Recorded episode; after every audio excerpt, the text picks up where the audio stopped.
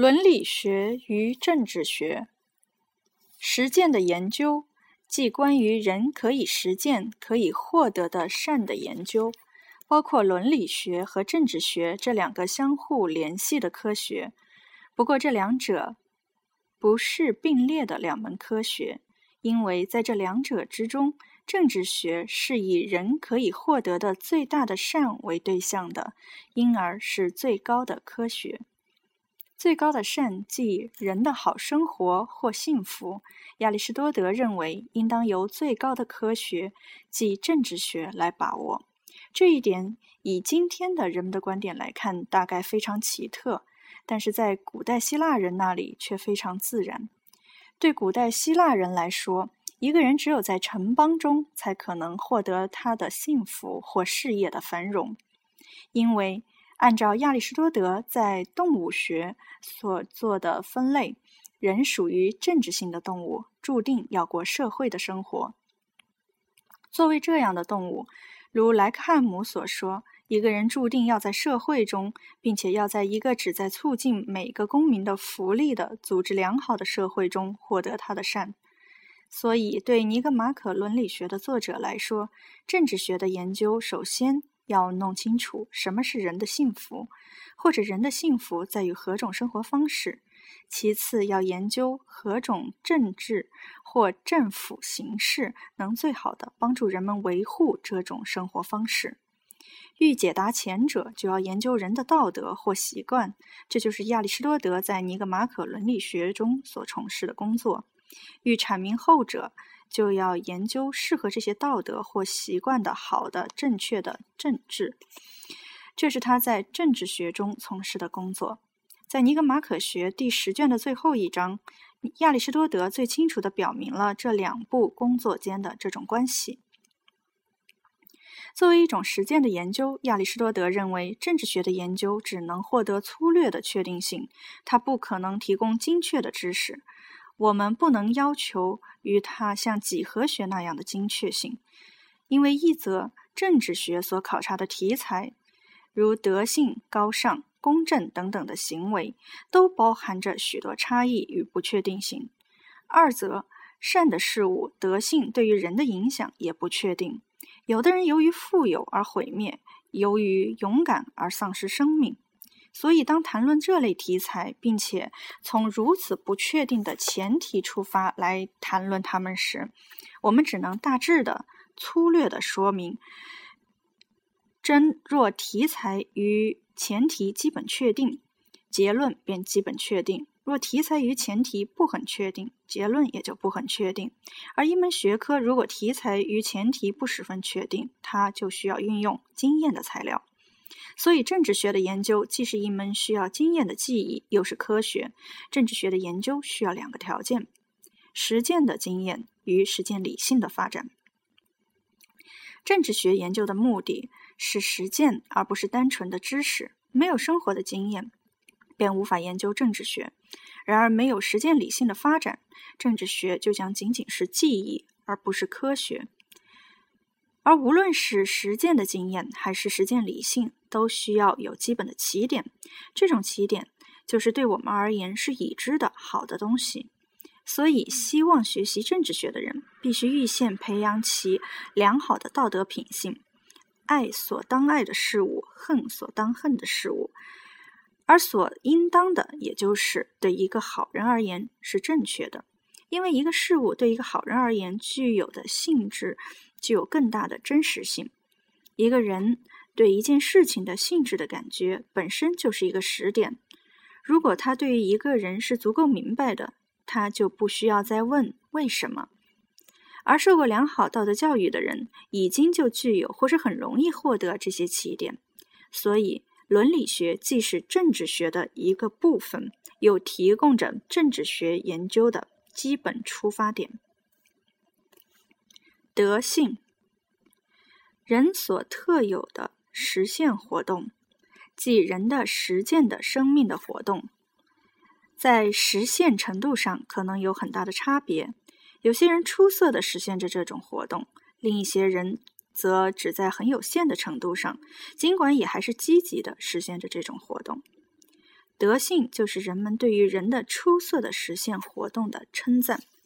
德性的概念，正如奥斯特沃德指出的，在所有希腊伦理学体系中都是根本性的概念。在希腊人的最初用法中，它被用来指武士的高贵行为，例如在荷马史诗中，德性的意义几乎等同于勇敢。以后，它也被用来指那些卓越的。公民在城邦生活中表现出来的公民的美德或品质，并逐步的用来指任何人、生命物或器物的显著具有的优点。在泛义上，亚里士多德把德性的概念用于所有生命物及其实现活动。例如，他谈到过眼睛的德性、马的德性等等。德性是使得一个事物状态好，并且使其实现活动完成的好的品质。而如果是这样，那么德性也就是使一个人好，并使得他的实现活动完成的好的品质。而且德性在人的例子中便有了特别的意义，因为人的活动不是自然的实现，而是以实践的即积极活动的方式获得的。在欲望与感情事物上有德性没有德性，还是有与之相反的性质，使得人的实现活动显现出如此之大的分别。以致我们把这些方面具有的德性的活动与行为就称赞为德性，把具有相反性质的活动与行为谴责为恶，把由于养成了习惯而倾向于做前一种行为的人称为好人，把出于习惯而倾向于做后一种行为的人称为坏人。所以，人的德性在亚里士多德以及许多其他哲学家那里，通常是指相应于灵魂的非洛格斯的，即欲望的部分的德性。人的灵魂有一个洛格斯的部分和一个没有洛格斯的部分。相应的，人的德性可以分为道德的德性与理智的德性两部分。理智德性可以由教导生成，道德德性则需要通过习惯来养成。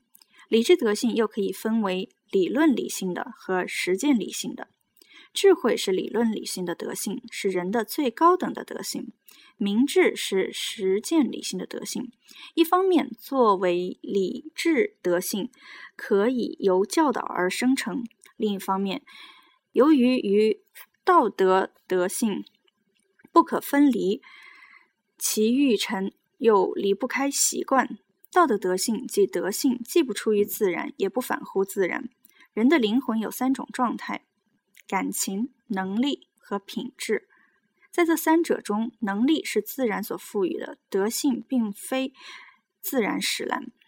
自然能力无需运用便存在，德性则唯有运用它才能获得。所以，我们不称赞或谴责能力，而是称赞德性和谴责恶。但是，德性也不是感情，因为一则。称赞与谴责也同样只适用于德性和恶，而不适用于感情。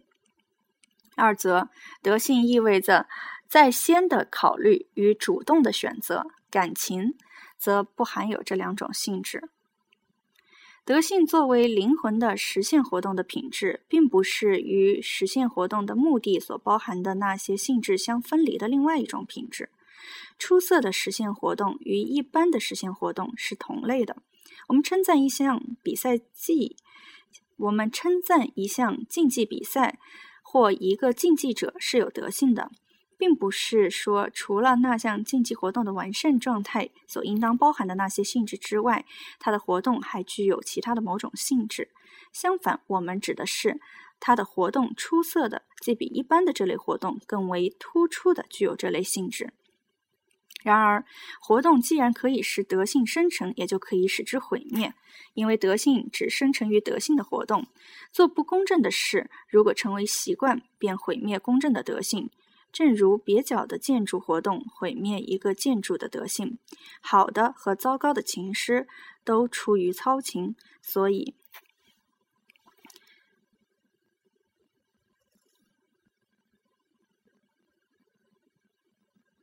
所以，研究德性就要研究实践。其次，德性同快乐与痛苦，并且尤其同快乐相关，而快乐尤其可能毁灭德性，因为一则追求快乐的欲望从小就伴随着人，难以从人的感情中消除；二则对于快乐做出正确的选择，使人善良；做出错误的，就使人邪恶。与记忆一样，德性也是同比较困难的事情，即正确的对待快乐与痛苦相联系的。但是德性与记忆又有不同，记忆只相关于对象的性质，德性还必须出于一定的心态。因为仅当一个人知道他要做的行为，并且出于意愿的，因其自身之故的，并且出于一种确定的品质而选择它时，这行为才是德性的。但是，仅仅说德性是使得我们好，并使得我们的活动完成的好的品质，还是不够的，还必须说明德性。如何是一种这样的品质？这需要从人的事物的性质来说明。人的事物除了是可变动的之外，还是连续性的。这就是说，人的事物都含有变量，都容有程度上的差别。例如，对快乐可以享受的多一些、少一些或适度；脾气可以发的。过大、过小或适度，总体上，在所有连续性的事物中，都有过多、过少与适度。德性是使得我们在所有这些事物上做的适度的那种品质。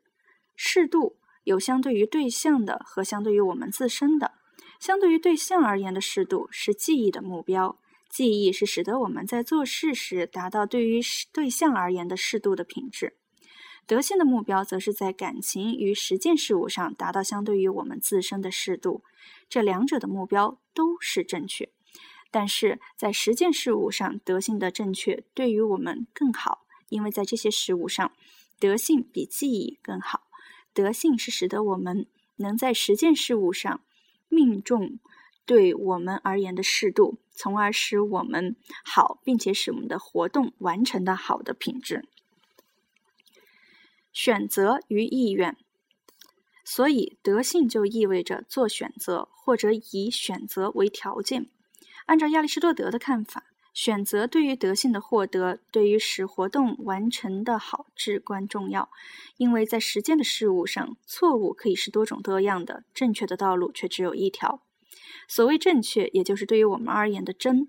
这种真，如前面所说，是为着善的。所以，选择就蕴含了一个对我们而言是善的目的。我们是因为有目的才要做选择，而不是因为要选择才确定目的的。做了错误的选择，德性便无从获得。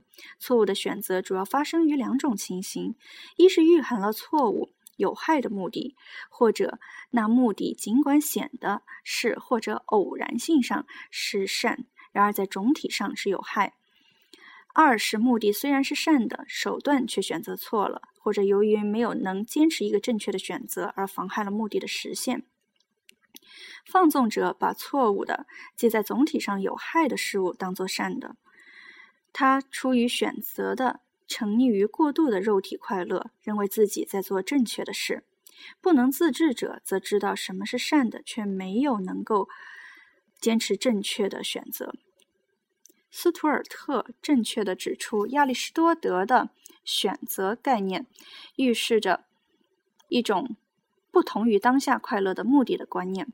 它指的是在追求着某种善的各种能力中，伴有记忆上的正确性的那种能力。这种能力使一个人在所面临的危险中做出正确的行为。选择意味着在当下显得令我们。愉悦，然而总体上是有害的事物，与本身就有益于的善的目的的事物之间做出决定。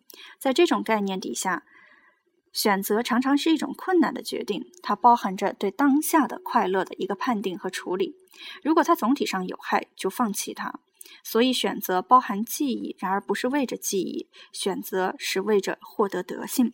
我们之所以要做选择，是为了做的正确，既像一个好人那样行为；获得记忆在于知道某种技巧；获得德性在则出于获得德性，则在于正确的选择。选择必定是出于意愿的，因为只有我们意愿意去做的事情，才能成为我们的选择。出于意愿意味着一个行为是在我们能力范围之内的，并且我们了解那行为的性质、对象、目的、手段等等。一个完全在外力胁迫下做出的违反我们意愿的行为，显然不是被选择的。但是，出于意愿的行为未必都是选择，因为出于欲望、怒气、希望和。意见的行为都可以是出于意愿的，但是他们却不能说是出于选择。选择比行为更能判断一个人的品质，因为行为可能出于欲望、怒气、希望和意见等等，而选择比欲望、怒气、希望和意见更能表现出一个人的品质。对于性质、对象等等无知的行为，当然不是出于选择的。但是，具有这些具体的知识，并不等于那个行为就是出于选择。选择除了必须是出于意愿的，还必须是经过了预先的考虑的。考虑也就是推理，是实践理性的运用。所以，好的选择同实践理性的德性明智不可分离。如果具有明智，我们就会善于考虑，也就会做出正确的选择；如果没有明智，我们就只能依靠聪明。